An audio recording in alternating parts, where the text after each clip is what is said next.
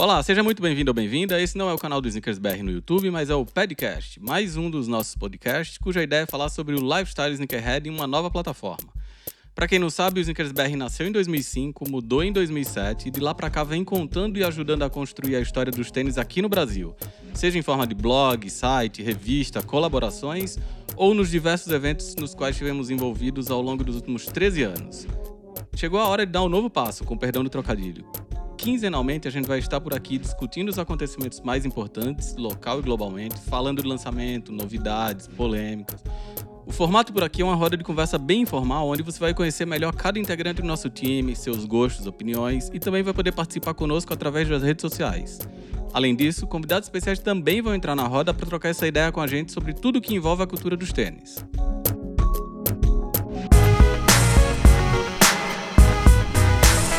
Olá, eu sou o Ricardo, esse é o 14 episódio do podcast, mais um dos podcasts com o selo Snickers BR de qualidade. Aos poucos vamos tentando retomar algum nível de normalidade, apesar do caos que ainda impera no mundo e dessa situação de saúde pública que todo mundo já conhece muito bem.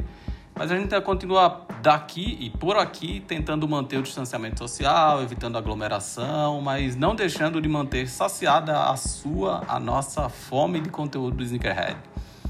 O recado inicial de sempre continua, apesar de que em vídeo, por exemplo, a gente já está voltando aos poucos ao estúdio, com todos os cuidados recomendados uma barreira física entre os nossos apresentadores. No podcast, a gente ainda está aqui de casa, cada um das suas casas, que fique bem claro. Então, se a qualidade de áudio desse episódio não estiver tão boa quanto estaria se estivéssemos juntos no nosso estúdio, se você ouvir um barulho de cachorro latindo, criança gritando, reforma no apartamento vizinho ou qualquer coisa desse tipo, já sabe que o motivo é esse. A gente está gravando cada um do conforto dos nossos lares, ainda nos esforçando para mantermos alimentadas todas as nossas plataformas e dessa forma continuar levando conteúdo de muita qualidade para você que nos ouve, lê o site, nos acompanha no YouTube nas redes sociais enfim, que goste de entretenimento sneakerhead original, relevante e da mais alta categoria. Depois dessa belíssima introdução, a gente vai àqueles tradicionais olás da nossa turma, que na sequência já vai revelar quais foram os temas que cada um preparou para esse episódio 14 do podcast. Quem começa dando oi? Gerson Gomes, pode ser você?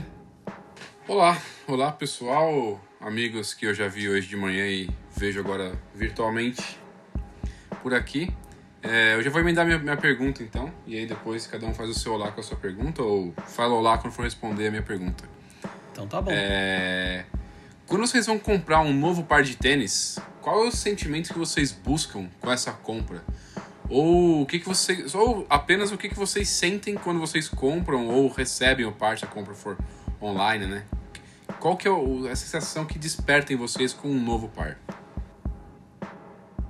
Meu nome é Felipe, eu compro porque sou amargurado. Mas a, a, sensação é quando passa o cartão ali que você vê a facada, mas depois a gente fica feliz, né? É isso. É isso. Eu, tô, tô, falando aqui de Santo André, quero dar oi pro pessoal, ah. diretamente aqui da minha sala comercial. Ufa! Achei que você não ia dar oi pra turma. Bom, então já vou emendar. Eu sou o Guilherme, como quase sempre, estou aqui na Santa Cecília. E minha resposta à pergunta do Gerson é. Cara, o sentimento é aquele de ficar satisfeito, né? De fazer uma boa compra, de pensar que vai ter momentos muito felizes com aquele tênis no pé, pensar no, no visor que você vai lançar, em que lugar que você vai sair para comer quando puder usando aquele teninho. É isso, né, mano? Se você busca qualquer outro tipo de sentimento diferente desse com um par de tênis, você tem que acessar o Tinder, não a loja online.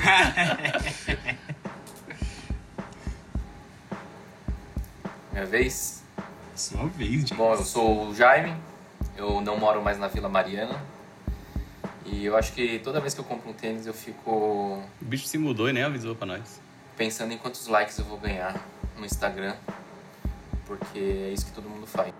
Não, tá certo. Aí sim, caralho, agora mandou a, o tapa na cara da sociedade. Famoso mesmo. biscoiteiro.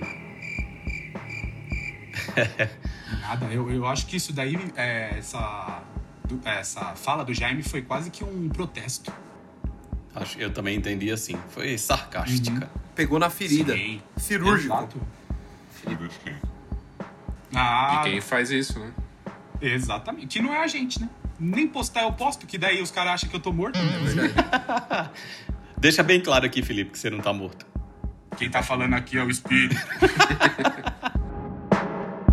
Eu vou responder a pergunta do Gerson porque eu achei muito interessante e filosófica essa pergunta, porque me fez revisitar o melhor sentimento que eu tenho, que é o de usar um par de tênis novo. Eu já falei várias vezes sobre isso, que apesar de tênis ter virado o meu negócio, o meu ganha-pão, para mim a melhor sensação continua sendo a de colocar um par de tênis novo no pé.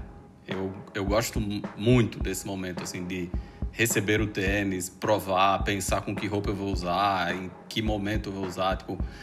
Ou quando eu quis muito um tênis e eu recebo, falar, caralho, que da hora. eu- Dá pra ser feliz o resto da vida, então, hein?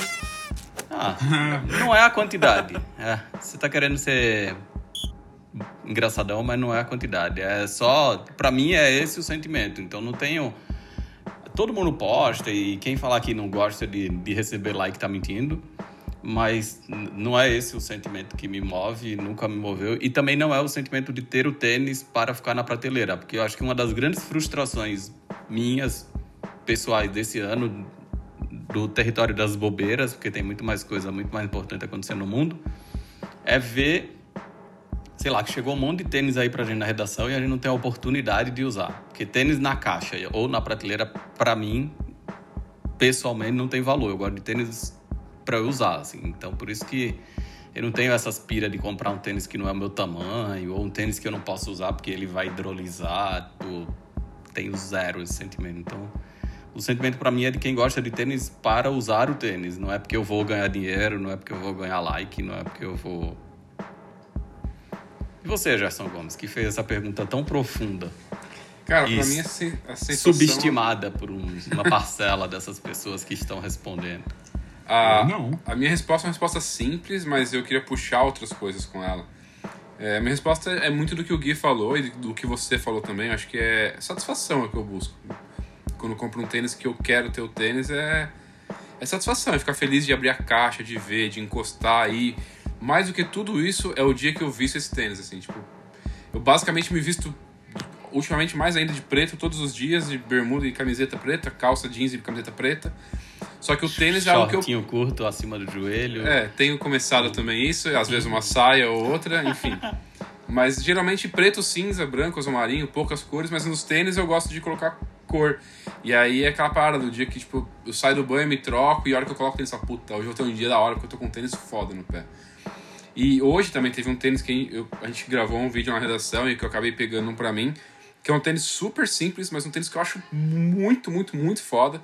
Que eu gravei o vídeo, eu tava bem cansado pra gravar esse vídeo, eu tava meio, meio triste assim até.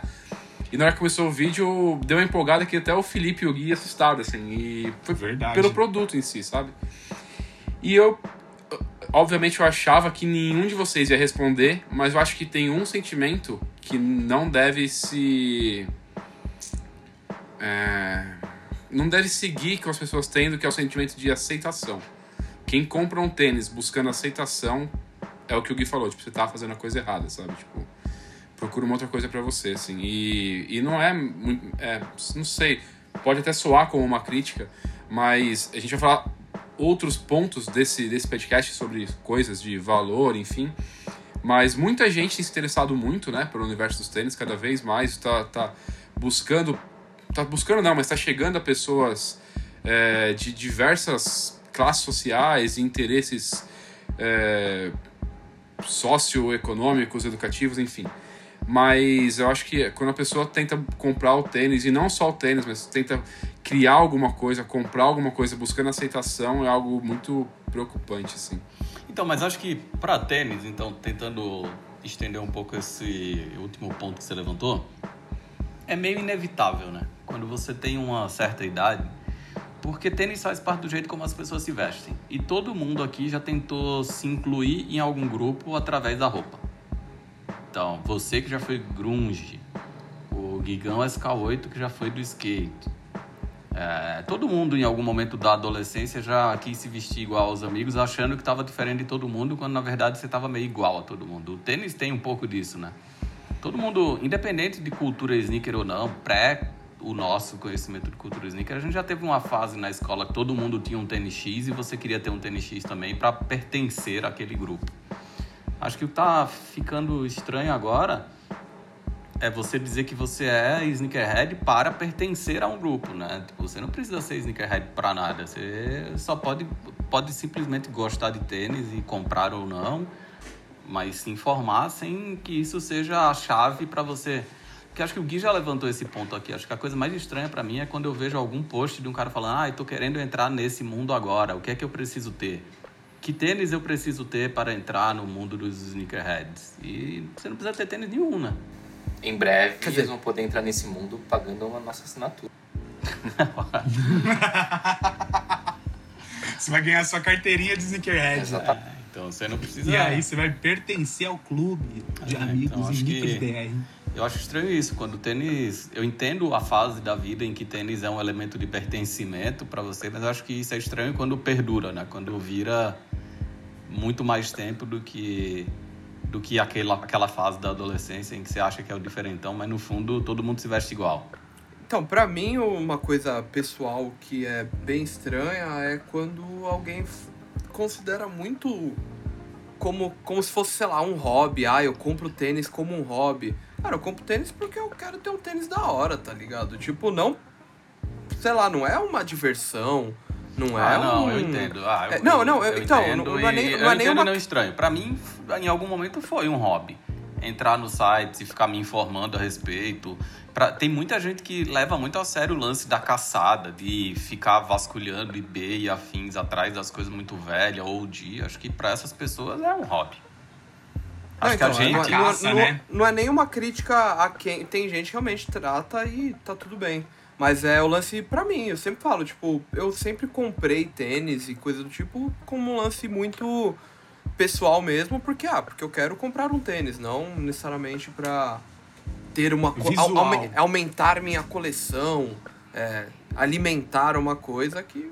É, ah, eu nunca pra mim- pensei, eu também nunca pensei do ponto de vista do aumentar ou de criar ou de formar uma coleção. Tanto é que pra mim, sei lá, eu, eu não tenho um Jordan Brad e pra mim tá tudo bem. Eu não tenho porque eu nunca quis ter, sei lá, não, não acho que tenha itens mandatórios para você ser um sneakerhead, você tem que ter um Brad, você tem que ter um Superstar, um Suede, um não sei, não, você tem que ter o que você gosta e o que você e acho que cada um sabe se é pra usar, ou se é só pra colecionar, se é só pra ter na prateleira e tá tudo bem. Acho que. Ó, mas, Mas- aí eu vou ter que desmentir você, hein? Porque você já quis ter um Brad e você não tem porque eu tenho. Porque Ah, o que era seu então, é meu eu- agora. É, eu nunca quis ter um Brad. Eu ajudei você a comprar um Brad. É, Isso é verdade. É essa, verdade. essa é a- a diferença. Eu não Muito comprei um obrigado. Brad 11 achando que era meu. Que inclusive o que eu tenho não é nem o que você me conseguiu, porque ele Porque ficou eu consegui grande, um tamanho maior que o seu e você conseguiu trocar no seu tamanho. O que importa é, isso que eu ajudei você a ter um Brad. Uhum. E eu fiquei de cara que esses dias eu vi um cara anunciando acho que por 7 mil reais um Brad. E eu falei, mas gente. Então, vamos chegar aí. chegar vamos chegar lá. em breve. Por favor, Esse assunto a gente já chegar. pare de antecipar o assunto do roteiro. Não, vamos queimar a pauta. Então, Felipe, falar em queimar, pauta, não ponta, é sua vez de jogar um tema na roda. Então, é, queria saber aí de vocês. Agora que a gente meio que começou a voltar pra rua, tá dando pra colocar uns tênisinhos quando vai pra redação ali, um dia e outro. é, qual o tênis mais confortável que vocês têm usado, ou usaram, ou vocês consideram? Enfim, quero saber de conforto. Mas agora ultimamente ou na vida? Ah, pode ser na vida. Olha. Na vida é complexo, hein? Então, ultimamente. Ó, eu vou começar respondendo isso aí porque eu tenho que falar que eu passei seis meses sem usar tênis. Eu Mas passei- chinelão é confortável também. É, passei seis meses de chinelo. E aí agora que eu voltei para São Paulo, fui na redação duas vezes já, então me dei, me dei o direito de usar dois tênis.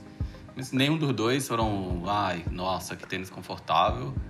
É, o Daybreak que eu usei hoje eu acho bem bom, mas é um tênis normal, solinha meio dura, só que o cabedal confortável assim, então não tem nenhum que eu possa dizer, ai, ultimamente eu usei esse, ele foi incrível.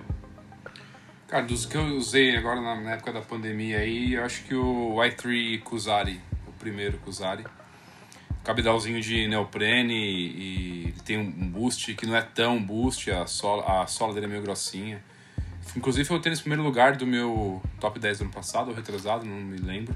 Ah, então menti. Eu usei o Easy 700 V3. E apesar de não ter boost, ele é muito bom. Olha aí. É verdade, ele não tem boost, né? Não, não e tem. aí, qual que é a sensação? Ah, eu acho bem tranquilo, porque o 500 também não tem boost, é a de prene e é bom. Ah, eu não sou tarado no boost como a maioria das pessoas.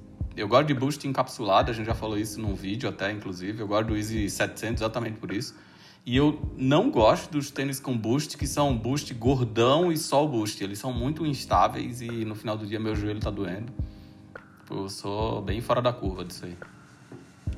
Então, vamos lá. É, que eu usei ultimamente e achei muito confortável foi o Nike Ispa Overreact Flyknit. Cara, o cara ganhou. O cara que deu esse tênis de presente pra você é um anjo, né? O maluco é brabo. E isso que é a Você primeira andou? impressão, né? Porque olha, foi rápido. Ah, mano, eu botei ele aqui em casa, eu tava ansioso pra ver como que ia ficar, tá ligado? É um tênis diferentão, tá ligado? Não, e o pior é que ele é muito macio. O É, tô querendo muito usar o meu desse aí. ele. Eu achei ele. É, o bem Jaime duro. acha instável, né? Você falou? Então, no começo eu achava ele muito molenga. E aí eu não sei se com o uso ele, sei lá, foi tomando forma do meu pé ou. Não sei. Mas com o tempo ele ficou melhor. No começo ele era. Parece que tava pisando num, num pudim, assim. Não sei bem- se por eu ser mais pesado, mas eu não tive essa sensação de instabilidade, tipo... Mas é muito relativo essa parada do conforto, né? Muito. É muito, relativo. E, eu- e a gente não fala disso nos vídeos porque é uma opinião muito pessoal do que é confortável É. não. E eu não entendo as pessoas que compram conforto pela opinião dos outros. Eu não entendo, eu definitivamente não entendo isso. Quem fica perguntando, ah, qual é o mais confortável, Boost ou 4D? Mano, você tem a oportunidade, coloca no pé e, e forma a sua própria opinião, porque É, pro meu pé é completamente diferente do seu pé, que é completamente diferente do pé do Jaime, que é completamente diferente do Gui e do Gerson. Todo mundo e cada um tem uma percepção de conforto diferente. Então, vou fazer uma comparação bem esdrúxula aqui, mas quando a gente vai na loja de colchão, né? A gente dá aquela disso. deitadinha pra ver se o negócio é confortável. E, mano, tipo, sei lá, eu fiz essa missão aí uns tempos atrás e, tipo, você vai lá e fica testando vários, tá ligado? E aí você chega em um e fala, pô, é isso, tá ligado? É, é muito doido, tipo. E com tênis é a mesma coisa. Você só vai saber se o bagulho é confortável mesmo depois que você colocar ele no seu pé e sair pra dar uma volta. Porque até às vezes nos primeiros cinco minutos o tênis tá ali tudo bem e logo depois ele começa a dar aquela pegada no calcanhar, rapaz. Mas não queima esse tema aí, não. Deixa pra outra vez pra gente falar sobre isso. Sim. Guilherme, você? Cara, de tênis novo que eu peguei há pouco tempo e tal, eu acho que o Vapor Max 2020, eu achei ele bem confortável, assim, é um tênis que praticamente não me incomoda em nada, que é gostoso de calçar e caminhar com ele. E de tênis um pouco mais antigo e que eu vesti recentemente e que cada vez que veste é muito bom, é o Sock Dart, mano. Puta, o Nike Sock Dart é um negócio que pra mim é. A, a sensação de liberdade e conforto que ele dá aos pés é. Pra mim é. Poucos tênis que fazem É isso. como se tivesse com aquela cueca larga, né, Guizão? Então. Então, aí eu não faço essa comparação porque eu não gosto de cueca larga. Então. Tá vendo? gosta. Conforto é uma coisa muito relativa. então é relativo, É né? o cara do É, fio então. dental. Exato. Exatamente. Mas o Sock Dart eu acho que é o mais próximo que algum tênis chega do chinelo e meia. Nossa, não é melhor que chinelo e meia, É o mano. melhor chinelo e meia, muito melhor. É melhor muito chinelo e meia, porque não tem nada em cima do pé meio. Nada. Quer dizer, tem a tira ali, mas se Não, deixar mas deixa ó, soltinha. tá vendo como, como o conforto é uma coisa muito relativa. Eu gosto muito de Sock Dart, já usei muito, mas eu preciso. Todas as vezes que eu fui usar os meus a primeira vez, eu mudava a aberturinha da tira, porque o meu pé é alto. E aí, às vezes, no final do dia, que o pé de todo mundo incha no final do dia, ele tava meio incomodando em cima. Enfim, é um tênis muito foda. Muito foda. Não, mas isso- disso eu não tenho dúvidas. Isso, ah, e dá pra até fazer um. que eu usei ah, faz um pouco mais de tempo, mas um primo próximo que seria o Presto também. O Presto é foda. Enfim, essa é a minha resposta. Jaime Ra, você. Boa. Eu já falei do Overreact. Não, você falou, complementou a resposta do Felipe, mas essa, essa também é a sua resposta? Dos recentes, sim. Eu usei basicamente dois tênis na quarentena, que foi o Metal Ride do Kengo Kuma e o Overreact. E aí, entre os dois, eu fico com o Overreact. Bom demais. Respondido, Felipe Carvalho? Com certeza, não preciso de mais nada. Então agora vai lá, Guilherme Lopes. Agora Manda a vou sua me- pergunta. Vou meio que jogar aquela carta do Uno que volta. E meio que na contramão do que o Felipe falou. E mais ou menos com o que o Ricardo comentou na resposta pro Felipe. Que é que tem algumas tecnologias que a gente automaticamente associa a conforto. Então, por exemplo, da Adidas é o Boost, é, da Nike às vezes o React. Aí eu queria saber qual tênis que tem uma tecnologia que geralmente é associada ao conforto. Aí você comprou o tênis, ganhou o tênis e colocou no pé na esperança de ser um tênis, tipo, muito foda. E você falou, porra, é isso? Bom, pra mim, acho que vou começar essa não na esperança de ser muito foda, que eu já esperava que fosse estranho e que eu não gostei no pé, foi o Nike Joyride. Ah, Aquele É monte de, de, de piscina de bolinha que tem furada na sola, a sensação Uhum. é muito estranha. É tipo pisar num saco de areia. É, mas o problema é que não é um saco de areia no pé inteiro, né? Algum, alguns, algumas piscininhas de saco de areia. E aí onde a entressola é, é espuma, ela é um pouco mais rígida do que o furo. É, não, não, não, não legal pra mim. É estranha. E os outros caras?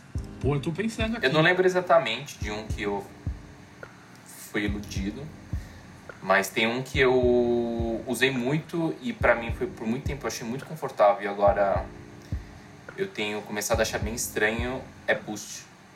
Toda vez que eu coloco um tênis com boost no pé agora, eu acho que não sei, dá assim, eu fico com uma sensação estranha assim de que não tô tão confortável ou não é mais o que eu espero assim quando eu vou calçar um boost. Eu vou emendar na resposta do Jaime, porque não é generalizando. Tem muitos tênis de boost que eu gosto muito, o NMD eu usava por causa da altura e tal. Mas tem um em específico que quando eu vi, eu olhei e falei, caralho, esse tênis vai ser o tênis mais confortável do mundo. E quando eu coloquei no pé, as, as vezes que eu usei, no final do dia eu meio que me arrependia, que era o EQT 9317 lá, gorduchão, tipo, muito boost no calcanhar. E toda vez quando, quando eu chegava com ele na redação, no meio do dia, assim, eu tinha que dar uns estalos no joelho, porque a minha sensação é de que ele folga alguma coisa no meu joelho, as, as fibras ficam meio desencaixadas, assim, sei lá o quê. E... Descarrilha o Tem trem. que, dar aquela, tem que dar aquela agachada pro joelho voltar pro lugar. É exatamente isso. Aí o joelho volta e passa mais Uhum. umas horas, tem que, de novo, Aham. reencaixar. É, acho que esse foi uma, uma grande decepção, assim, que eu olhava e falava, "Oh, eu vou amar esse tênis, eu não vou querer tirar ele do pé e... Fué. Puta, eu não vou falar de uma tecnologia, mas eu vou falar de um tênis em específico. Que é aquele. O Fitwear. Ah, não sei se vocês lembram o furta-cor que apareceu lá ano passado. Mano, eu coloquei aquele tênis, eu vesti ele um dia. E ele comeu meu calcanhar que eu achei que o meu pé ia cair. Porque, mano, deu uma cavucada que ficou quase um mês ali pra cicatrizar. Mas você sabe que a maioria das vezes que isso aí acontece é tamanho errado. É, então, e o pior é que ele é o meu tamanho certo. Eu já tentei ajustar cadarço, já tentei fazer de tudo. O bicho continua. Eu acho que é o material, sabe? O material justamente ali daquela. da- Ele tem tipo um negocinho assim no coquinho, uma abinha aqui, mano. Ele pega ali de um jeito. E eu tenho outro tênis desse que eu também gosto muito e me vai de boa. É só uma colorway específica que não vai. Pior que é. E você, E Guilherme? é, e é, e é a colorway que eu, que eu mais achei da hora, tipo, entre as que eu tenho, que são duas só. Então, talvez eu já tenha falado anteriormente, é bem provável que sim, que eu nunca fui um boost lover, né? E muita gente, eu já vi muita gente falando que, ah, depois de eu usar Ultra Boost eu não quero usar mais nada. E o Ultra Boost convencional pra mim é um tênis que pra mim é tipo, ah, ok, é confortávelzinho. Tem, eu não lembro exatamente qual amigo meu que gosta muito do Easy Boost 700 como de conforto. Pra mim é, mano, Eu. nossa, acho nossa, acho Pra mim é normal, muito assim. bom. Ó, de conforto, já que a gente tipo, falou dos Easy e tal, o que eu acho mais confortável é o 350, sabe? Eu achei ele mais confortável Então, que o O 700. 350 eu nunca tive, mas eu já provei um e realmente eu tive. A primeira impressão era de conforto muito foda. E, que nem eu falei, o Ultra Boost normal eu não acho muito confortável, não me dá essa sensação. Mas o Uncaged é um dos tênis mais confortáveis que eu tenho e que eu já provei facilmente. O Uncaged eu acho foda.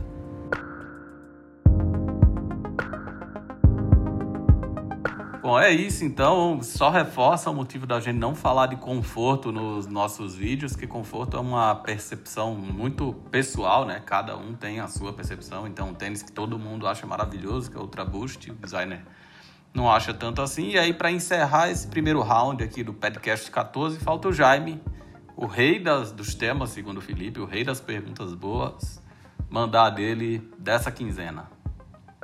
Bom, aqui a gente vem há bastante tempo discutindo sobre bots e quão difícil fica comprar os tênis. Porém, se você entra numa loja, ainda vai ter muito tênis aí, muita opção. E se chegar um dia que a gente não conseguir, não consegue comprar mais nenhum tênis, e não que a gente seja obrigado a ter coleção de nada, mas o que, que vocês optariam por colecionar que não seja mais tênis, porque a gente não? Eu, é, e não, e não que eu me considere colecionador, eu não me considero colecionador de nada. Eu acho que eu sou muito mais acumulador do que qualquer outra coisa. Porque eu não tenho, não, não categorizo minhas coisas, não tenho um foco. Então, não é uma coleção organizada. Eu acho que mais um amontoado de coisas que eu tenho. Mas eu tenho, tipo, sei lá, muita revista. É, carrinho Hot Wheels. Mano. Revista do quê? Faltou explicar isso aí. Revista? Ixi, Ave Maria, não precisa falar não. Não, pior que eu tinha revista de carro, eu tinha revista de skate, mano. Aí eu herdei uma coleção de revista VIP e a minha bisavó me deu a minha primeira revista Playboy. Olha só. Mas enfim, acho que a minha, a minha segunda coleção, entre aspas, é, seria Hot Wheels mesmo. Eu, eu, eu, hoje eu já tenho mais Hot Wheels do que tênis. Mas porque é muito mais barato, né? Tipo, o valor de um tênis eu compro 30 Hot Wheels. Depende. É, dá pra comprar mais Hot Wheels, dependendo do tênis. Designer, você. Cara. Não sei, eu não sei se eu tenho uma tendência a acumular outras coisas que não sejam isso. Tipo, acho que a única coisa que eu gosto realmente de ter variedade é tênis, basicamente. O resto eu já tive carrinho Hot Wheels, mas minha mãe é a pessoa que acho que sempre mais gostou de Hot Wheels na minha casa. Então, os carrinhos sempre foram muito mais dela.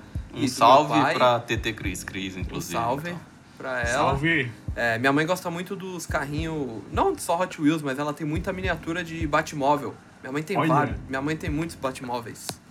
E eu não tenho muito pretensão de nada, não. Acho que só decepção e tristeza mesmo. As únicas coisas que eu talvez colecionaria. Bom demais. Coração entorpecido. Uhum. Essa é a minha, minha palavra do dia. Você, Colecionar, colecionar lembranças também, né? Viajar o mundo. Ah, isso você Ah, já você faz. mesmo, hein? Isso você já faz. já. Isso você já faz. É. Cara, bom, primeiro que eu não me acho colecionador de nada. Eu tive muitos CDs uma época, muitos, muitos mesmo. E hoje eles estão todos encaixotados no, no armário na casa do meu pai. É, não acho que eu sou colecionador de tênis, tenho mais tênis do que a grande maioria da população, mas simplesmente tenho tênis. Eu acho que eu ia continuar colecionando decepções mesmo. É, talvez colecionando alguns elogios. Vocês estão muito Hum, biscoiteiros. colecionando elogios. Mas aí ia ser difícil de colecionar, né? O quê? Nada. Ó! Chamou na xixa ainda. Eu não ouvi o que ele falou, mano. É, mas, cara, sei lá, pra mim, acho que. A gente já conversou dessa parte de como a gente é nerd pra encarar algumas coisas. Então, eu acho que tirando tênis, uma outra coisa que eu faço muito é música. Então, tipo, eu ia continuar enchendo a memória do meu celular de MP3, mano. É Achei que isso. você ia falar que era beber cerveja. Não, cara, eu. Eu achava que você ia falar alguma coisa relacionada à Marvel. Não, não. Ah, eu tenho, então, tenho livros que eu tenho comprado também, mas também não é. Não, não encaro como coleção, coleção assim. Hum, virou bibliotecário agora. Imagina que louco. Não, é isso. Acho que música. Eu ia continuar enchendo meu celular de música cada vez mais se eu tivesse que não pensar mais em tênis na minha vida. É, eu, eu já tive muitas. Muitas quantidades de muitas coisas. Nunca achei que eu tinha coleção de nada, porque eu nunca encarei como uma coleção no sentido de ser organizado, de eu saber, de eu de catalogar ou de buscar um item específico, mas eu já comprei muito boneco, os famosos action figures. Então, quando eu comecei Snickers BR, eu comprava tênis e boneco, e aí depois quando o Snickers BR foi crescendo, eu parei de comprar boneco porque tinha que gastar dinheiro com uma coisa só. Então podia ser isso. Eu sempre que vejo, me dá vontade de comprar hoje em dia e eu fico, na maioria das vezes, fico aliviado de não comprar mais, porque é um dinheiro que eu economizo. Como diz o Guilherme, é desconto de 100%. O Júlio disse isso, né? É, não, O designer só parafraseia ele. É. É, tinha muito CD também. Mas aí CD foi uma coisa que eu me dis... não me desfiz. Eu tenho os CDs até hoje, mas que eu parei de comprar de um jeito muito natural, porque ninguém precisa mais comprar CD. É só assinar acho que essa é a grande Music, questão. Spotify e tá tudo certo. E- CD eu nunca tive muito porque eu não, sou, não sei comprar CD, né? Eu escolhi tudo errado, então. Acho que podia ser isso também. E livro e revista é uma coisa que eu tenho muito também. Assim, revista eu já tive muito mais, hoje em dia eu não- só tenho as SBR. Mas livro é uma coisa que eu gosto. Eu gosto do objeto. Eu gosto de objetos, assim. Então eu gosto de coisas que tem design e tal. Mas aí, obviamente, que não dá pra comprar porque o dinheiro Coleciona não. Moleskine, né? Uns caderninhos. Gosto de caderno, gosto de Caneta. papelaria, gosto de caneta. Mas não coleciono nada disso.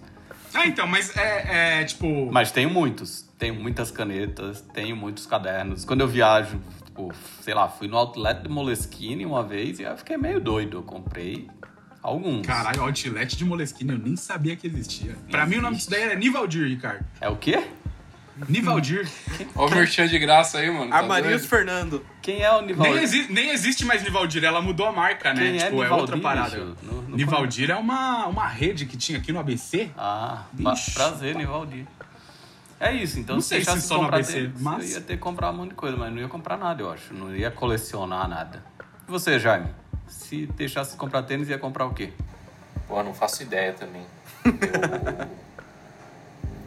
Eu... ah, eu perguntei porque a gente tem essa tendência a acumular coisas e, sei lá, tênis começou a aparecer e acumular aqui em casa naturalmente também. Então, eu não sei de bate ponto o que, que eu escolheria ou o que, que- o que- Tipo, eu não escolheria nada, mas certamente alguma coisa ia acabar vindo, mas sinceramente eu não sei dizer o que exatamente.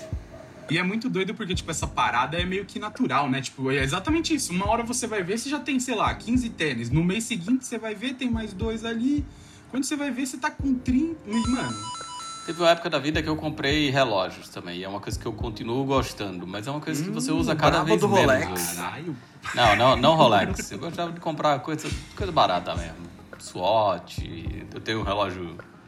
Ah, relógio Timex. É relógio que mais design do que o valor. Mas É relógio. relógio não. bonito, né? É, Eu então. tinha. Aí você vai pegar e comprar aquele relógio de velho. É bonito também, mas. É, não o relógio lá. Faustão, nem os relógios aí dos, É. dos brabos do Rolex. Mas relógio Eu que tinha, gosto. esse, eu tinha esse parada de gostar de relógio também, tinha alguns. Mas aí depois que eu descobri o smartwatch, tipo, eu não vou usar o relógio tradicional agora. Então, tipo, Porque ele é um cara inteligente. Felipe. Ele é todo interligado, Vai. vai. Felipe, dá aquele espirrão pra nós aí. Burguês! Nossa, olha como o meu relógio é inteligente. Jaime, respondida a sua pergunta? Não.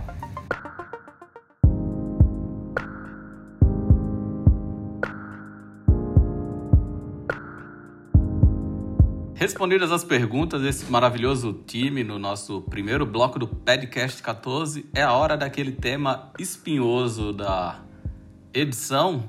E aí, de novo, a gente vai falar de novo normal. Mais de uma vez a gente já falou por aqui do bode que todo o mundo literalmente criou dessa expressão, que foi cunhada para definir o que seria esse- o mundo pós-pandemia, né? Na verdade, o novo normal, ele surgiu em 2008. Ó, parabéns, É, o, o, o, o, termo novo normal era para designar o mundo pós-crise de 2008. E aí alguém resgatou esse ano Tá vendo? Jaime, o novo normal. Jaime, Jaime é sabedoria. Mas segue o jogo. Acho que eu vi no Nerdcast, alguma coisa assim. A pandemia tá demorando muito a passar e o tal do novo, novo normal, no caso, parece que já virou o velho normal, pelo menos para muita gente. Mas uma mudança no cenário de tênis é inquestionável. Tem sido quase impossível pagar o preço de retail pela maioria dos lançamentos, e para muita gente, talvez os menos informados ou os mais abonados, pagar 2, 3, 5, 10 mil reais num par de dunk, por exemplo, virou lugar comum. Vamos fazer uma pausa aqui, falando em pérolas de sabedoria, como a que o Jaime acabou de nos oferecer, para o designer explicar para a gente, se é que alguém aí ainda não sabe, o que é esse tal de preço de retail. O preço de retail é aquele preço que as marcas, né, as responsáveis pela fabricação do tênis, de o preço sugerido, o preço tabelado. Então, se você é uma pessoa desavisada e acha que são as lojas é, que escolhem o preço que vão comercializar determinados produtos, não é. Então é o preço que ele tá na loja normal. Então se você for, seja no site da Nike, seja na Guadalupe, na Maze, na Cartel, na Ambiente, aquele preço que você encontra no site dessas lojas é o preço de retail. É que é tal, na verdade nem é tão não é um preço é, imposto pelo fabricante, mas é um preço sugerido e que a maioria dos canais oficiais de distribuição acaba seguindo, né? Então por isso que acaba virando um preço tabelado. É, a nossa discussão hoje não vai nem girar em torno do aumento do preço de retail dos tênis aqui no Brasil, ou seja, do preço oficial de venda nas lojas, porque né, dólar a quase seis reais não ajuda muito e a conta é muito mais complexa do que uma simples conversão do valor de real em dólar. Qualquer dia desse no podcast a gente fala por aqui sobre como é mais ou menos o cálculo do preço dos, dos tênis aqui no Brasil. Mas o que, é a gente, o que a gente está querendo falar hoje é do aumento assustador dos preços de revenda, o famoso resell que, para quem ainda não entendeu, são os valores praticados depois que o tênis sai da loja, sai da loja oficial. Então, um artigo recentemente publicado pela Complex, uma grande mídia dos Estados Unidos, que acho que todo mundo que ouve esse podcast deve conhecer, levantou a questão: quando é que pagar mil dólares num par de tênis ou seu equivalente em moeda local virou o novo normal? Para dar uma situada melhor no assunto e antes que o Felipe durma, que é um tema muito complexo e é um dos mais pedidos aqui pela nossa audiência. O Gerson, que é o especialista nas opiniões contundentes, vai dar uma resumida muito rápida nesse artigo da Complex, trazendo para a gente alguns dos dados, algumas das informações que ele achou mais interessantes. Bom, a Complex começa nesse artigo já começando com uma comparação meio que de espaço, tempo e valores, né? Então ela fala que a Flight Club, quando abriu em 2005, ela só vendeu um par de tênis que custava mais de mil dólares, que era um Dunk Denim, que era um tênis nem tão velho assim, um tênis que foi lançado em 2002, então um tênis que tinha 3 anos, e que hoje eles falam que mil dólares é basicamente o valor de entrada para muitos dos tênis que as lojas estão vendendo. Então, comparando um pouquinho esse valor de mil dólares do que era em 2005, hoje, se fosse corrigir, seria o equivalente a 1.300 dólares. Então, é uma, uma alta de 30% né, para o período todo. E aí, naquela época, a gente tinha outros fatores que permeavam o mundo. Então, tinha uma internet muito mais lenta, não tinha app para compra, não tinha bot, não tinha grandes das facilidades que se tem hoje. E o eBay era uma excelente fonte de pesquisa e até de compra mesmo para os pares mais cobiçados que existiam na época. E aí, com o passar do tempo, a gente começou a ter nessas disponibilidades de eBay alguns itens autografados, alguns itens que eram feitos para e usados por atletas, alguns exemplares muito antigos, outros são coisas que eram meio memorabilia, assim, em geral, e isso ajudou um pouquinho a puxar os valores pontuais desses produtos mais para cima. E aí, junto com isso, tiveram alguns modelos de tiragem bem baixa e venda exclusiva em algumas partes do mundo, que também fizeram o valor de revenda aí subindo por causa da dificuldade da compra, né, a tal da lei da oferta e da procura. Então a gente tinha o Air Force One Linen, que era aquele beijinho com o acabamento por dentro que dava o nome pro tênis, o Jordan 4 do Undefeated, uh, o Dunk do futuro, aquele Flon, né, For Love or Money, e dois Dunks que acho que ficaram muito conhecidos e caros, que foi o Diamond e o da Staple, né, da pombinha. Então eram tênis que naquela época já nasceram meio bem caros assim.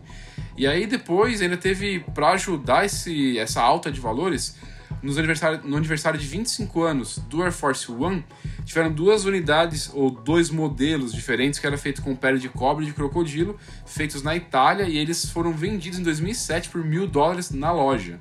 Então é um tênis que na hora da revenda ele já ia custar mais de mil dólares mesmo, né? E aí, passando um pouquinho de tempo, a gente teve né, Nike Air Easy, teve o Composite Galaxy, o LeBron 8 South Beach, e tinha algumas pessoas que ofereciam até carro em troca dos tênis, isso naquela época que dos seus lançamentos, né? E a cereja do bolo, acho que de tudo isso, dessa revenda, foi o Nike Mag, aquele exemplar lá do De Volta para o Futuro, que inicialmente em 2011 ele não tinha o sistema de amarração automático, e foi vendido entre 2.300 e quase 10 mil dólares. E depois, em 2016, tiveram 89 unidades que traziam esse sistema de autolaces e chegaram a custar até 20 mil dólares cada uma delas. Aí, o mercado foi começando a ver tudo isso e aproveitando da inocência ou do fato de ter muito dinheiro de algumas pessoas, o seu Kanye West foi dando um rolê de Air Jordan 1 e esses tênis que eram vendidos a 160 dólares, 170, começaram a ser revendidos por mil dólares. Porque o Midas estava calçado nesses tênis em algumas aparições, né? E junto com isso, algumas outras colaborações com alguns nomes muito importantes no cenário streetwear, como Virgil Abloh e sua marca Off-White, foi fazendo que os tênis muito rapidamente ganhassem muito preço. Então, o Air Presto, por exemplo, em alguns minutos ele já está custando mais de mil dólares na revenda. Foi lançado na loja, a galera na calçada já vendia por mais de mil. E aí agora a gente tem um outro agravante para tudo isso, que é essa onda de facilidades de compra. Então, StockX, Flat Club, Stadium Goods e várias outras lojas, elas acabaram virando um canal oficial de compra de muitas pessoas.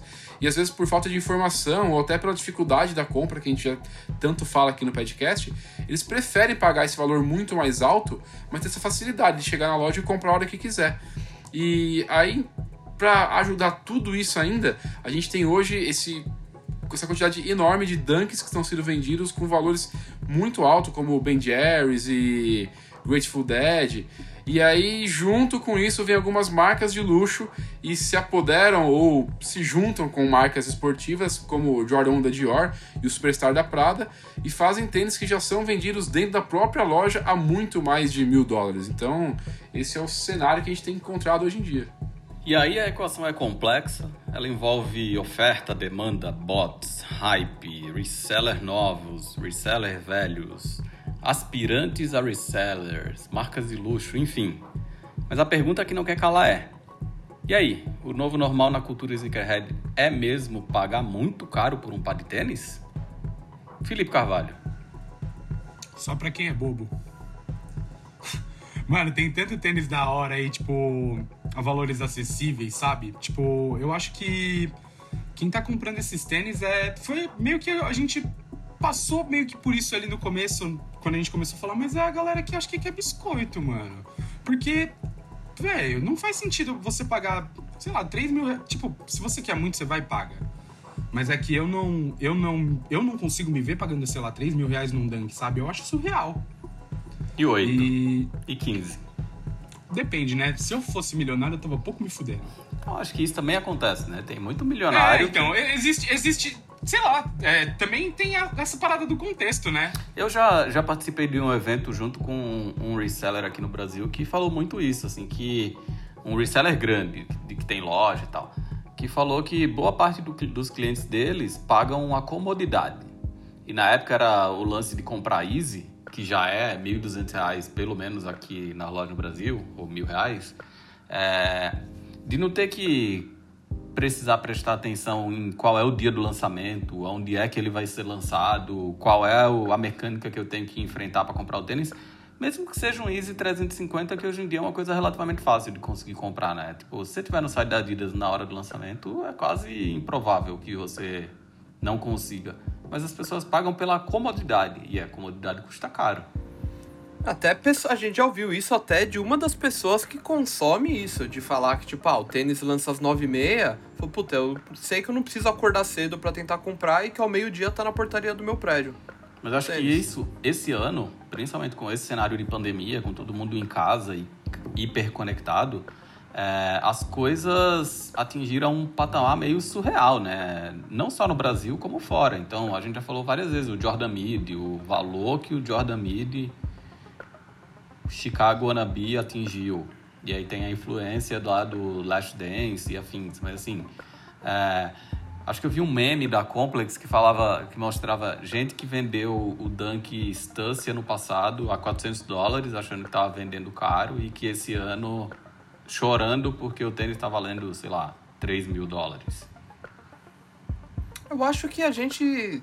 Sei lá, eu não fico nem muito triste pensando nessas coisas, porque se a gente ficar considerando o tempo todo esses preços de revenda, a gente acho que se rende muito a uma parada que a gente tenta renegar, né?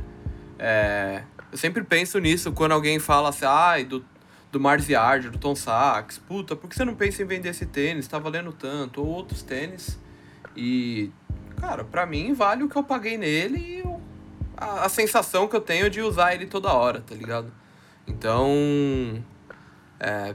Puta, é. a gen- a- o, o recorte do- que o, o mercado de revenda criou no, no nosso mercado, na nossa cultura, é, é muito bizarro, né? É uma explosão muito grande, velho. É, ver que tem muita gente que realmente hoje vê o reseller como uma pessoa que tá alimentando a cultura o tempo todo, então que é Que é le- importante pra cultura. que é importante, que é legal. Não, eu tô consumindo do cara porque o cara faz mó corre pra mim. Ah, e que quem construiu a cultura no Brasil foram resellers que começaram a trazer tênis que não vendiam aqui. É, Tá isso maluco. é a coisa mais bizarra. Então, é. Tem muitas coisas, né? Tipo, tem muitos fatores. Tem o cara que tem muita grana, tem o cara que é bobo mesmo, que vai se endividar porque na cabeça dele o tênis realmente vale aquilo. É. Puta, é. Mas o que eu acho pior é, complicado, é a né? percepção que isso gera em muitas pessoas de que esse é o preço do tênis na loja. Tipo, tem muita gente que não sabe que um Dunk é 550 reais. Ah, mano. E de achar que a gente é playboy e de ficar gastando todos, tipo, mil, dois mil, três mil reais em todos os tênis, tá ligado? É, tipo, quantas matérias mal, mal escritas a gente já não viu, tá ligado? Em sites aí, sei lá, portais grandes, tipo, falando valores que são irreais, tá ligado? Tipo, que são coisas que não existiram, ou que, tipo, é, eles pegaram lá com o cara na, na fila o valor que seria o da revenda e só escreveram ali na, na matéria, mas ninguém falou, tipo, do valor que ele foi vendido na loja, tá ligado? Às vezes É porque nesses isso casos também. o cara entra num. É balão, num- né? É uns cara balão. O cara entra numa Stadium 1 da vida, que aí o, o, o site calculou o valor em dólar convertido em real. Aí o cara bate o olho lá, ah, alguém tá pedindo 15 pau. Ah, o tênis custou 15 pau. Então tem esse erro também. É, que é o que acontece com muita gente entrando na Farfetch, né, hoje em dia. Principalmente com a entrada da, dos produtos da Stadium Goods na Farfetch, a galera até considerar, nossa, o Easy vai, nossa, custa 5 mil reais um Easy. Sendo que aquele mesmo tênis você encontra, mano, por tipo 1.500 reais às vezes, na mão já de um reseller. Não, e que Brasil. na verdade ele custa 1.200. É, então, é. Ele Enfim. vale depois outro, outro preço, porque ele valoriza, mas não é isso. Não é esse o preço que ele custou na loja, né? E, tipo, o reseller, ele já fez parte dessa cultura, mas hoje, tipo, o bagulho é muito, sei lá. Então, é, é um recorte, é um É por bagulho separado, que existe, que faz parte, mas que. Sim, mas o que eu digo é que hoje, sei lá, essa- essa- até essa parada do, do resell mudou. Tipo. Eu, Sei lá, eu acho que é visto com outros olhos, sabe? Antes era mais, talvez um pouco mais romantizado e hoje é- tem muita gente querendo ganhar grana. eu acho que você já Tipo- falou isso e eu não concordo com isso. Eu acho que sempre existiram os dois tipos de reseller. Porque se você pensar, o reseller mais famoso que existia no mundo, lá o Creation Style, é, era um cara que estava inserido na cultura, porque ele gostava também dos tênis, mas que o negócio dele era ganhar dinheiro. Ele tinha 3 milhões de dólares em estoque de tênis e roupa da Supreme, porque esse é o business dele. Da mesma forma que sempre existiu o cara que comprava dois pares de tênis, um pra ter e um pra servir de moeda de troca, que esse era o, o resell romantizado. É, então, eu ia Acho chegar que- nesse ponto. Acho que esse tipo de reseller diminuiu muito. Ou é quase inexistente hoje em dia. Não, tipo, eu, eu tava pensando nisso hoje de manhã, tipo, indo, indo lá pra redação e, tipo, no carro, sei lá, me veio esse pensamento que, tipo, antes o meu, a minha missão era conseguir dois. Um era pra eu usar e o outro era pra pagar o que eu tava usando. É, mas aí agora isso foi substituído. É, não, isso é impossível agora, né? Isso foi substituído provavelmente pelo moleque que ele quer ficar famoso por ser reseller. Aí Uhum. tem muito disso também. O cara que, que, que é o cara que faz a foto com a mala do carro cheia de, de caixa de Jordan 1 ou de Easy e tal. Então virou uma outra figura, assim. Mas acho que o lance de ter reseller super profissional sempre existiu. Acho que isso só foi amplificado por Gold e, e StockX da vida, que facilitou o processo de resell, de resell, né? Antes tinha muito isso, pessoa para pessoa.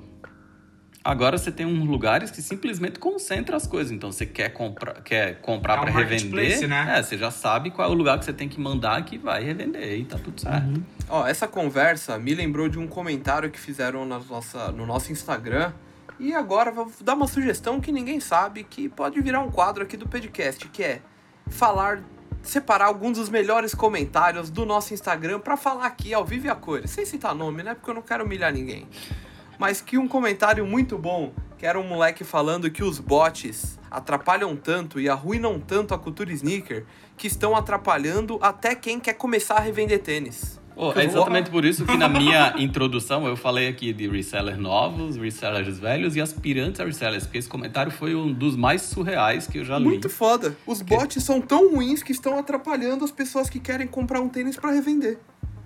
E assim, a cultura da revenda também não é exclusiva dos tênis, né? Eu falei que eu comprava boneco antes e quando eu comprava boneco, também tinha os resellers de boneco que na cultura dos action figures, não sei se ainda são, mas eles eram chamados de scalper que eram os caras que colocavam um preço tão alto nos bonecos que era meio que arrancar o couro cabeludo do, de quem estava comprando.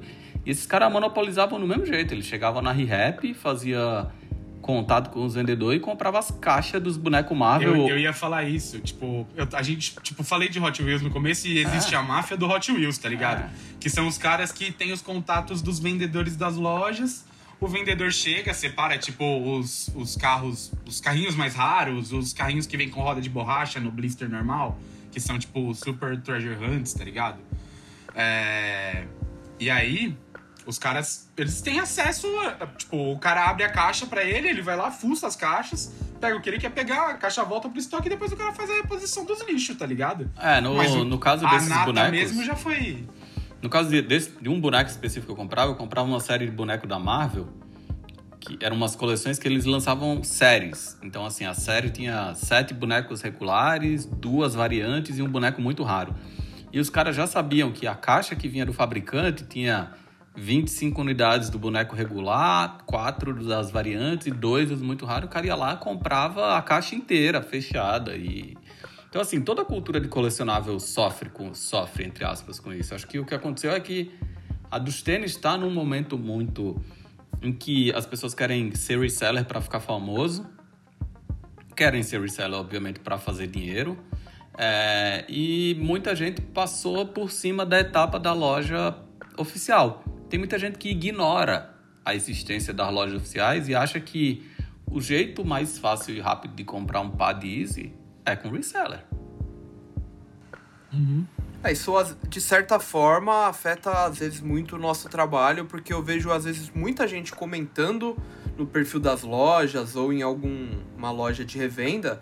É, você vê que é uma pessoa que tá por dentro da cultura, mas você vê que ele não segue, sei lá, o Sneakers BR, não segue outros perfis é, que geralmente passam as informações oficiais, por exemplo. Ele consome a cultura sneaker através de reseller e da galera influenciadora, da galera famosinha. É muito louco, né? Tipo, são muitas coisas debaixo desse guarda-chuva.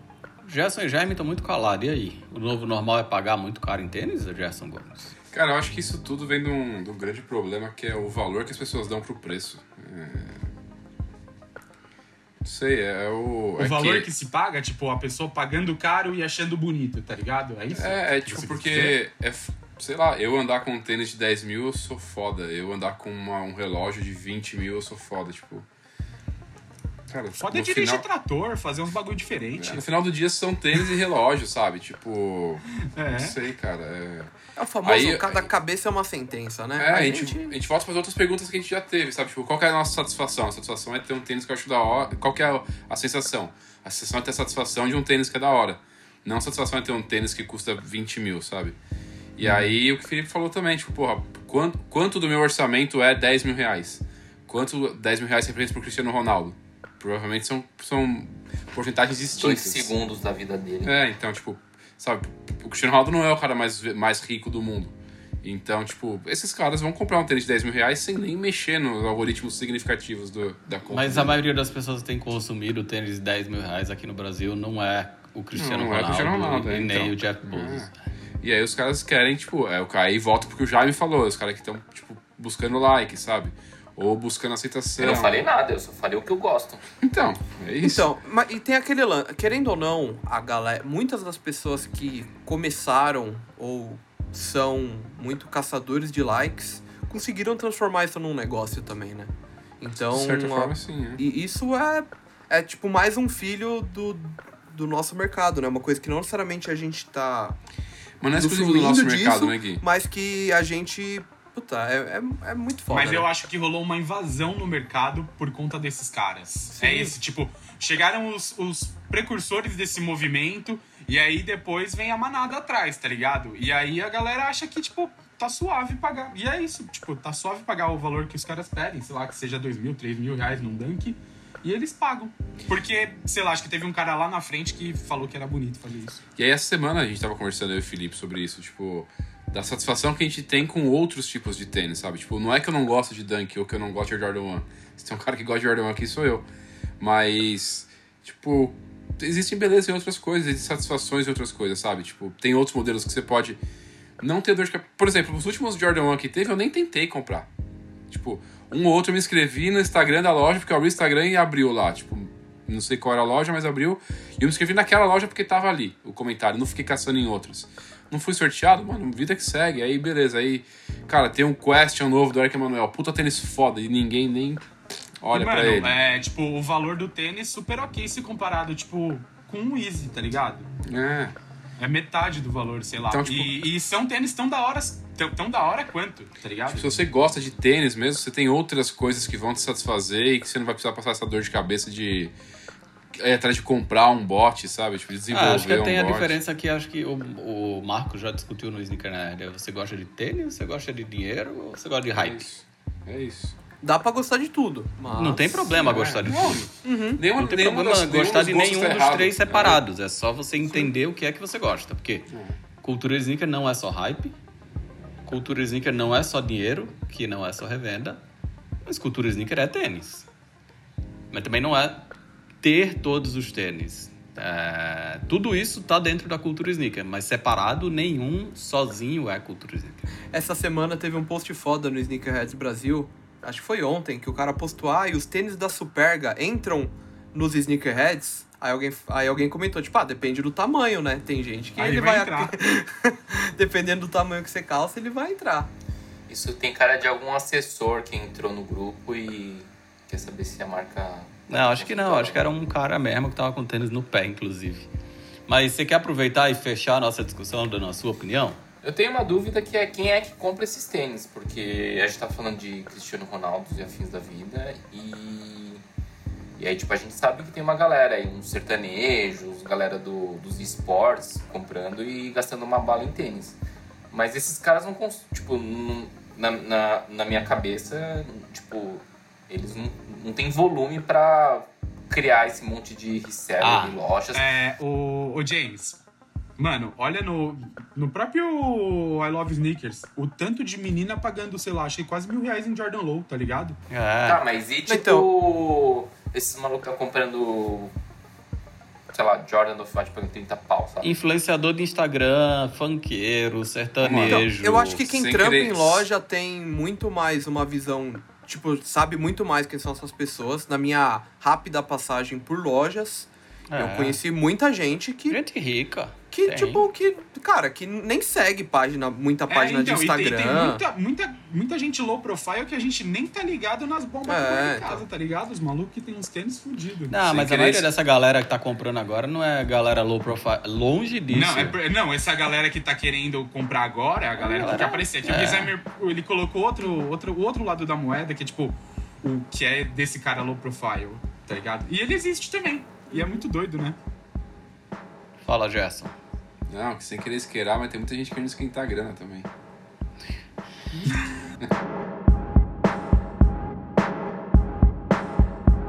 Com essa polêmica, a gente fecha essa nossa discussão que ainda rende muito pano pra manga. E agora a gente vai para aquele tradicional momento em que o designer fez tão bem a vinheta do episódio passado que agora eu vou pedir para ele repetir, fazendo de uma maneira diferente, falando pra gente qual o nome do momento que a gente vai começar agora. Eu vou fazer diferente até porque eu não lembro como foi da última vez. Então talvez você faça igual. Assim, ó. Vamos ver o que sai, o que vai sair. Tenta fazer com a voz aguda. Ficou Conseguiu. a- agudo o suficiente? Ficou ótimo, Fred Mercury prateado. Muito bom. Muito bom. Momento Onera, que é aquele momento em que a gente fala de um tema específico Nike aqui no nosso podcast, que foi herdado do nosso canal do YouTube. E aí, no final do último episódio do podcast, a gente cantou a bola, sem trocadilho, de que tinha atleta de primeiríssimo escalão prestes a romper seu longo contrato com uma grande empresa de artigos esportivos que o patrocinava. No dia da gravação do episódio, ainda não dava para falar muito sobre, mas quem ouviu depois que a bomba estourou logo deve ter entendido o recado. A gente estava falando de Neymar e da Nike. A informação só foi confirmada pela empresa de Portland quando ela foi consultada por alguns veículos de mídia. Ninguém fez um grande estardalhaço a respeito, mas o fato é que desde o dia 1 de setembro o adulto Ney nem segue mais a marca do Sushi nas redes sociais. E que fique bem claro aqui que o nosso estagiário lá do Twitter antecipou o assunto muito antes dos grandes veículos falarem a respeito e ainda houve quem duvidasse e tripudiasse dele. O cara tinha as fontes, ele sabia tudo, já estava cantando essa bola pra gente muito antes, mas a gente não podia falar sobre. Isso porque o menino é estagiário, hein? Imagina quando ele for efetivado. Pois é. É, ele passa por uma marca aí tem. Eita. Deixa pra lá. É, alguns dias depois, a Nike anunciou as terceiras camisas de uma série de times que ela patrocina lá na Europa e a inspiração por trás dessas camisas deixou muita gente surpresa. Quem vai falar pra gente a respeito do assunto é o Jaime, afinal foi ele quem escreveu a matéria que tá no ar lá no novíssimo Snickers BR, que se você ainda não sabia, tá de cara nova. Tanto o Snickers BR quanto o W Snickers BR foram reformulados, estão lá novinhos em folha esperando a sua visita. Lança braba, Jaime. Bom, a Nike lançou é, recentemente a terceira camisa dos seus principais clubes patrocinados na Europa. E aí a inspiração são modelos e colorways da família Air Max. É, de imediato eu consigo lembrar de alguns que fazem muito sentido. Então dá para falar do, da camisa da Inter de Milão e o Air Max 97, já que o Silver Bullet ele é muito ligado à cidade, à, cap- não capital, né? A capital de, da Itália acho que é Roma. Mas é muito ligado a Milão, é, com as baladas de lá e tudo mais. E aí é isso, são modelos ou colorways é, icônicas desses mais de 30 anos de vida que inspiraram as terceiras camisas. E aí às vezes é em esquema de cor, às vezes é em esquema de bloco. E, e é isso. E aí acho que mais do que a inspiração, a Nike também fez um shooting, né? Com várias pessoas, vários influenciadores europeus usando a camisa e o Air Max respectivo. Então tem Air Max Ultramarine, tem o 95 Neon também. Então vários dos ícones inspiraram essas camisas. Sendo assim, o assunto do nosso momento oner da quinzena não poderia ser outro senão futebol e a sua influência na cultura sneakerhead ou no streetwear. Aí eu tenho algumas perguntas para fazer para vocês, começando pelos boleiros do nosso time. Quanto vocês são influenciados pelo clube do coração quando o assunto é roupa e tênis? Começa com você, Gerson Gomes. Ah, eu amo a combinação de vermelho, branco e preto. Então, É inegável. Então, você- talvez meu tênis preferido de todos os tempos seja o Jordan 1 Chicago. E o tênis é foda, a história é foda, mas tem as cores de São Paulo, né? Mas eu não fico me baseando só no São Paulo pra me vestir. Embora eu goste muito dessa combinação, tem umas combinações que, que eu também gosto.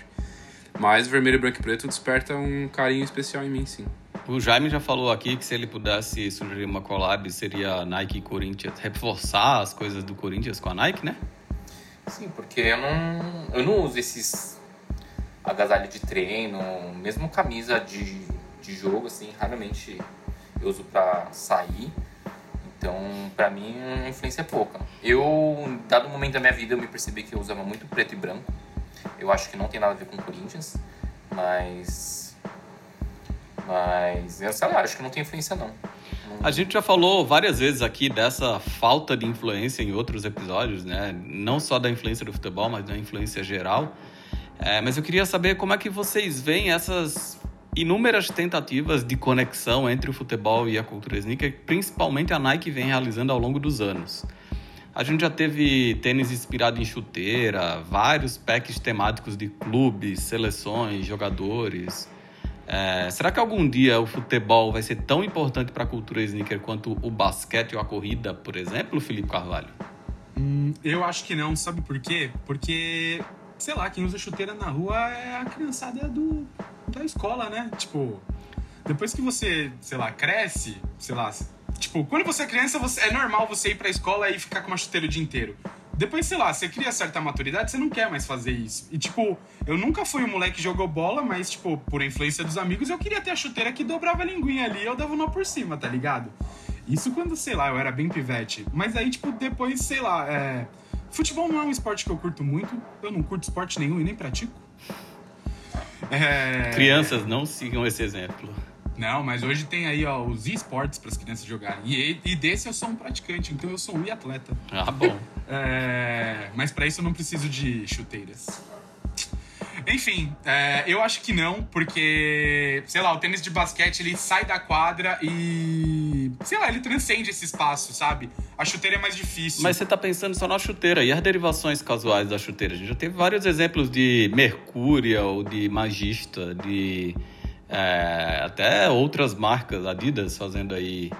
é, derivações casuais, tênis inspirados nas chuteiras. Nem assim você acha que emplaca? Então, é, muito obrigado por destravar a minha mente. De eu nada. não lembrava de nada disso, mas é porque é, é- é uma parada que, tipo, eu não dou muito valor mesmo, sabe? Entendi. Sei lá. Tipo, tem uns tênis que tem cara de chuteira e são bonitos. A gente tá. O designer gravou Copa Nazionale, né? Hoje. E, tipo, ele tem uma carinha de chuteira e é da hora. Mas, sei lá, é, ainda pra mim é. Sei lá, parece muito uma chuteira mesmo. E aí, designer? Futebol vai ser tão importante pro movimento streetwear quanto o basquete e corrida? Eu acho difícil. É muito por causa disso. Fazendo essa comparação entre esse paralelo, né, de futebol com basquete, acho difícil. Muito por causa dos tênis mesmo, né? É, Estamos pensando tênis- só em tênis. E as camisas? E a cultura do grime? E a molecada que veio de periferia e que tá criando notoriedade em redes sociais, usando camisa de futebol no lifestyle? Grime em inglês e brasileiro também, usando camisa de futebol como lifestyle. Eu acho que isso é moda passageira e é isso aí. Na minha opinião, tipo, lógico, teve tem muitas pessoas que estão envolvidas nessa nessa cena, vamos dizer assim, hoje, que já faziam uso de camisa de time, a galera, tipo, na quebrada é muito comum, né? Seja do time da quebrada ou dos próprias, dos próprias seleções e equipes como um todo. Isso sempre foi muito presente no Brasil. É, mas eu acho que a ponto de se expandir assim e de ultrapassar isso, eu acho que é muito moda meio passageira mesmo. Eu acho que não. Mas é, sei lá, minha percepção, acho que muito com base no meu gosto pessoal, né? Que eu não tenho interesse em consumir, então, sei lá. Então, é, diferente do designer, eu não acho que seja uma moda passageira. Eu acho que é tipo uma coisa que rola lá fora já há muito tempo, tá ligado? E é meio que essa parada, tipo, mesmo de, de quebrada e, tipo, sei lá. é, Inglaterra, talvez a ver com os hooligans também. Então eu acho que ele entra. acaba entrando dentro desse. embaixo desse guarda-chuva do streetwear. Porém, eu acho que pra cultura sneakerhead, eu acho que eles não.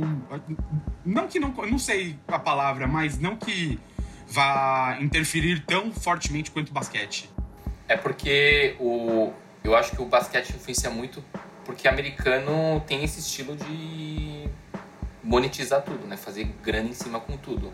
Mas se falar de futebol e estilo europeu, eu já pensei como o Guilherme e o, o Felipe falaram, mas se você pensar no europeu, eu acho que o europeu é claramente muito influenciado por futebol.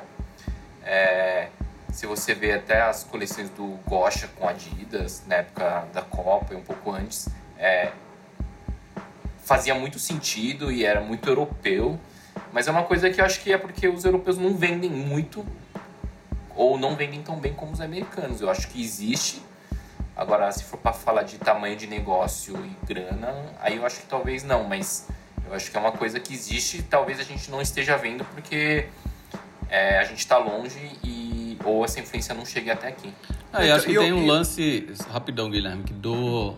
Acho que dá para criar uma distinção muito clara em que o futebol influencia muito o jeito de vestir e pouco o jeito de calçar.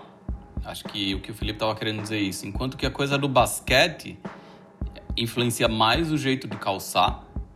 As jerseys também são usadas em momento casual, mas não é uma coisa do visual completo. Porque se você pensar na coisa dos hooligans aí que o Guilherme levantou, que o Felipe levantou e tal, essa cultura dos casual é completamente ligada à cultura do futebol, no jeito de vestir, né?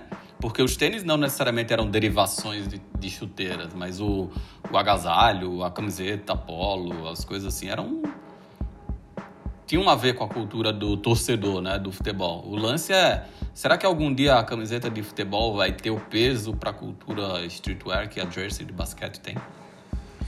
Cara, eu acho Puta, que nesse eu- ponto, pensando no Brasil até, tem muita molecada usando camisa de futebol. Muito, muito, muito, muito. É um mercado que muito fértil. O que eu acho que é o problema é você querer massificar um produto de 400 reais, mano. Tipo, uma camiseta de 400 reais. Tipo, E- ou então, mas é o ponto que eu queria, tipo, o Ricardo falou, você falou, mas será que essa influência também de, de se vestir não é tipo o cara vendo o jo- é o cara vendo o jogador se vestir também, tá ligado? E aí aparece o Neymar com uma maleta parecendo o o agiota que vem cobrar, tá ligado? Ah, mas acho que isso aí é outra parada. não, é outra É, coisa. é tipo, outra a coisa, é parada- outra influência. Não é a influência do esporte, é a influência da pessoa física, de não, como é que ela se quando veste. você, você fez esse. Você meio que passou por esse assunto e aí, tipo, isso me veio à cabeça, tá É que, tipo, as marcas tentam colocar as camisas de futebol como um item de vestuário lifestyle. E, tipo, transformar, por exemplo, uma camiseta grande em um vestido para as meninas. Fazer com que os caras usem a camisa do- de time em outras horas. Só que eu acho que é um produto que, mano, é uma camiseta e custa 400 reais, tá ligado? Custa 330.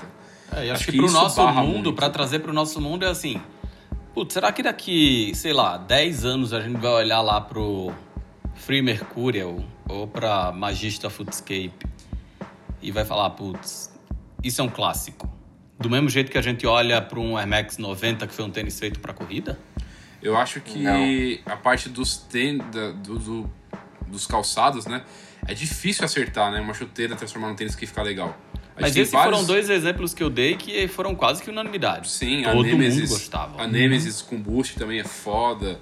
É, eu acho que sim, cara. Acho que é um tênis que vai. Talvez possa até passar como um clássico incompreendido, assim. Fala, porra, esse tênis era foda e a galera não deu valor na época. O Jaime acha que não. Acho que não, porque ninguém vai lembrar daqui 10 anos. A não ser quem tem um dele. Um par e abriu o armário, assim, mas. Então, eu sou Eu- meio do caminho do Jaime, assim. É, eu acho que compartilho um pouco clássico dessa é opinião porque não teve continuidade, né? Diferente do Ah. Air Max 90, que ele evoluiu, evoluiu, em algum momento resgatou, mas sei lá se daqui 10 anos não vão resgatar Free Mercurial. É isso que eu acho. Tipo, de repente, daqui 10 anos, pega o neto do Virgil Abloh e coloca ele num carrinho de bebê com esse tênis e fala, nossa, mas é o tênis inspirado no futebol que o pai dele jogou em 2014. Aí pronto, nossa, caralho, Meu como Deus, era foda. botou o Virgil Abloh com o Neto daqui 10 anos e jogou futebol em 2014. A história foi longe aí. É, Não, mas o Virgil Abloh, ele já fez de tudo. Ele é pintor, Andou de skate. ele anda de skate, ele jogou futebol, ele jogou basquete, ele, mano... Mentiroso Aí- profissional, né? É, Aí é um vamos bicho, aproveitar né? então para a gente encerrar essa discussão que também é longa e é muito frutífera. E eu quero saber de cada um de vocês das investidas da Nike nesse território boleiro e sneakerhead, como a gente falava lá no SBR Futebol Clube. O que, é que vocês destacariam? Teve algum dos tênis que vocês falaram? Putz, essa foi uma mistura de chuteira com lifestyle que deu certo. Eu acho que a Acho Free que Mercury o é Free melhor. Mercurial, né? É. Não tem nem como, sei lá, você falou dela e não sai mais da cabeça. Acho que o, o mais marcante pra mim é Free Mercurial. E é o que eu acho mais bonito. A primeira Magis Footscape é bem da hora também, né? Depois aquelas das seleções coloridas era médio, mas as primeiras eram bem foda. Tinha as Tiempo também, né? Ia falar, da- 94. lembra daquele tempo com couro vaqueta, meio tan, assim, com... Que teve os É, metalizados, teve as versão Brad, Royal. mid, É, né? os, é, os metálicos eu não gosto, mas esse especificamente, que era vaqueta com um painelzinho atrás verde neon, eu acho... Então, o que- o que eu não gostava é que foi baseado Esse na, era um na tempo de City 94. Pack, não era? Não, era um country pack. É, Era, esse mas era da da, França, talvez. Mas era da tempo de 94, que era mais foda, e fizeram ela meio mid pro tênis, aí, tipo, pra mim, cagou aí. É, pra mim, Free Mercury HTM é imbatível. É um dos Tanto poucos tênis, Free Mercurial foi tênis do ano pra muitos de nós aqui, eu lembro lá. é um dos poucos tênis que eu gostaria muito de ter dois. Quer dizer, já quis muito ter dois, hoje eu não tenho. E eu vejo até bom que eu não tenha, porque eu não sei nem onde tá o que tá bem usado. Então, Tá aí o único tênis que eu sentido. tenho dois iguais. É, eu também tenho. Do preto eu Pô, tenho dois. e- Um bem é. usado e um novinho. É. Voltando um pouco mais, talvez o Jaime possa me corrigir, mas tinha umas Total 90 também, não tinha que viraram tênis? Meio que tênis. Tinha um totalmente 365, que ela tinha uma sola de Air Max, no Total 92. E depois Ah, a então Nike eu fez o a 93 lembrança. também, é. Mas ela ainda tinha o cabedal de couro, bem cara de chuteira, assim, né? Apesar que a-. É, a, o, é, o que muda é o solado, mas é estilo tipo as Nemesis, né? é. Mas, por exemplo, vocês da gostaram do, do Puma da Rude lá, né? Que na Ah, real esse não é é da da Rude, Rude, mas. esse é aí bem é da bem da hora, hora. com a Esse sola de uma chuteira. É, vem de um tênis que depois. De uma É. chuteira que já tinha virado um tênis casual Uhum. que chamava Puma Avante, né? E aí agora com a sola Cell, né? É, aquilo é um belo exemplo. Mas enfim, É acho que não isso, tem é- é unanimidade. difícil. Eu acho que o paralelo com o basquete é pesado porque. A, por causa do tênis, né? O calç... Porque pra gente o calçado acaba pegando muito, né? E querendo ou não, é ali que começou tudo. Então, equiparar é bem difícil. Mas é. Acho que o estilo. a- a- as camisas, querendo ou não, né? No Brasil, como a gente falou, é muito, são muito fortes. E o lado do lifestyle, do visual dos jogadores, hoje é muito forte. Muito por causa disso, né? Tipo, pegando o Neymar ou qualquer outro jogador grande, até pequeno, tem aquele lance, né? De ah, é, sair do busão com a roupinha social e um tênis foda, que é o que vai destacar no Não, visual. mas isso né? é o que os jogadores americanos, os jogadores da NBA fazem. Só que assim, é, é, é estranho falar isso porque, tá, aquilo que o LeBron James vive aparecendo não é estilo de basquete. É só as roupas cara que eles usam e eles estão indo pro jogo. Aí a pochetinha debaixo do braço. Então, a influência do basquete talvez fique um pouco mais fácil, porque é um tênis mais fácil de sair. Agora, não dá pra pegar uma chuteira e sair, até porque futebol é um jogo de ser com os pés, né? Mesmo falando de uma de salão ou de society. E aí, o tênis precisa ser mais esguio, fino, e aí, de repente, não tô falando nem de tendência nem nada, mas fica difícil fazer ele ficar legal muitas vezes. É isso então, então com essa discussão aqui sobre boleiros, sneakerheads, sneakerheads boleiros, eu gostaria de dizer pra vocês que acabou o episódio 14 do podcast. Ah, mas foi bom demais, né? Não vamos ficar tristes, não. Conversa gostosa. Não vamos ficar tristes porque daqui duas semanas a gente tá de volta com novas discussões, muita conversa fiada, muita bobeira, mau humor de uns, bom humor de outros, mas sempre debatendo com vocês alguns dos principais acontecimentos do universo dos tênis. Lembrando que a sua participação, você que está ouvindo esse episódio, é muito importante. Seja avisando aos amigos que tem um podcast novo no ar, seguindo ou se inscrevendo para receber aviso assim que tiver um novo episódio disponível ou consumindo o nosso conteúdo em todas as outras plataformas. Plataformas essas sobre as quais quem vai falar agora é o nosso amigo Felipe Carvalho.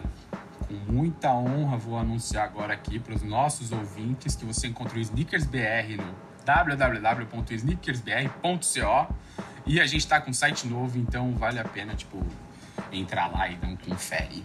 Ah, fora isso, você encontra a gente no YouTube, Instagram, Twitter e Facebook.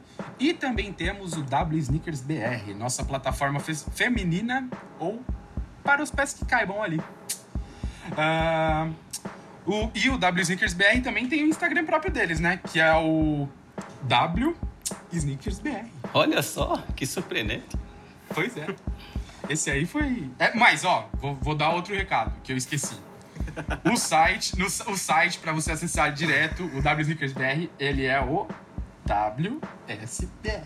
Não, errei, sei lá. É, o WSBR.co. Isso. Caralho, eu tô todo confuso. Mano, chega nessa parte de dar recado, eu me fodo tudo. Mas ainda tem coisa. Tem mais um podcast novo aí. Nas, no- novo não, que já passou, mas que também faz parte aqui da, da, nossa, da nossa casa, é o Calçando Histórias. Podcast narrado pela Thaís, onde nessa primeira temporada ela conta a história do Superstar. É isso. Ouçam a gente e compartilhem com seus familiares. Além disso, tem nossas redes sociais sempre cheias de conteúdos novos. E aí, quem vai falar sobre elas é o chefão do Instagram e afins, Guilherme Lopes. Eita, jogou a bola pra mim. Ó, lá no nosso Instagram tem o Coffee Sneakerhead às segundas-feiras, onde as pessoas escolhem, algumas pessoas, né, escolhem cinco tênis é, que estão lá nas suas casas, seus prediletos, seus mais bonitos, seus mais feios, mais estranhos, pra mostrar pra vocês. Temos o quiz, também temos o glossário rolando nos stories. Nós temos alguns previews, né, algumas prévias de lançamentos e unboxings sempre rolando lá no Instagram Reels. Temos também o nosso estagiário na sua disputa com o robô, que joga várias notícias lá no Twitter. E temos também vídeos novos, quase que diariamente, no nosso canal lá no YouTube, né? Aquela rede de vídeos. Para isso que serve. Agora, o homem dos recados, o galã do canal do YouTube, vai fechar esse nosso episódio porque tem revista SBR número 15 nas ruas, tem parceria com Farfetch, tem sites novos no Ars, no, no Ars, não, no Ar, tem Zexpedia. Vai lá, Gerson. Bom, é isso aí. Então, a revista SBR 15 já está nas ruas e por enquanto ela é exclusividade da Guadalupe, aqui em São Paulo. Né? Então, na loja física tem algumas unidades. Quem fizer suas compras pela loja virtual também pode conseguir algumas unidades. E da cu, da cu não, né? Daqui a alguns dias Opa! ela vai ela vai seguir por alguns outros distribuidores aí pela cidade de São Paulo e também por outras cidades aí desse nosso Brasilzão. Não vale, é, vale sempre lembrar que a revista SBR é gratuita, né? E aí, se você der sorte de conseguir a capinha da Adidas, cara, você vai levar o brabíssimo álbum de figurinhas que comemora os 50 anos do Superstar. Mas se você não está em São Paulo e só quer consumir o conteúdo, fica tranquilo, vai no site da Farfetch, que assim como o Ricardo falou, a gente tem essa parceria que pela primeira vez a gente disponibilizou a revista SBR digital na íntegra. Então, todo o nosso conteúdo vai estar lá, entra no site da Farfetch, vai lá pelo menu superior que você encontra essa revistinha aí em um formato bem bacana para você ver pelo seu computador. Além de tudo isso que eu falei, ainda tem mais coisa para falar, porque o Snickers BR e o WSBR estão de cara nova. A gente já falou aqui, mas não custa relembrar isso também. O site está muito mais moderno, está bonito, é responsivo agora, e aí você pode conferir todo esse conteúdo no seu computador, celular, tablet, enfim, onde você achar melhor de ler, e você pode compartilhar isso com os amigos. Você tem um botãozinho novo lá para compartilhar pelo WhatsApp, cara, tá funcionando, tá redondinho, tá bem bonito. E ainda falando do mundo digital, a gente tem essa nossa parceria com a Adidas aí, criando esse ZXpedia. Então, para você que quer aprender mais sobre a família ZX da Adidas, a gente tem uma plataforma especial que a gente preparou, falando sobre o passado, o presente e o futuro da família ZX, um tema que vai aparecer logo mais também aqui no nosso, no nosso podcast, quer dizer, nosso podcast que chama podcast e dá tudo na mesma. Então, cara, se você quer consumir conteúdo, não tem como dar desculpa, tem muita opção e muito conteúdo diferente em várias plataformas e ou aplicativos. Ufa, cansei aqui só de ouvir. Posso só complementar rapidinho? Claro eu que acho que pode. faltou o endereço do Zexpedia, que é o Ah, é zexpedia.sneakersbr.co. É, É, isso aí, cara. Desculpa a minha falha, hein? Agora só Não, falta o Jaime imagina. dar tchau pra gente ir embora e se ver daqui a duas semanas. Tchau e me procurem pela Casa Verde. Hum. Falou então. Falou, gente. Adiós. Tchau, tchau. Beijo, Tchau. tchau. Um beijo. Petcast, um podcast Snickers BR.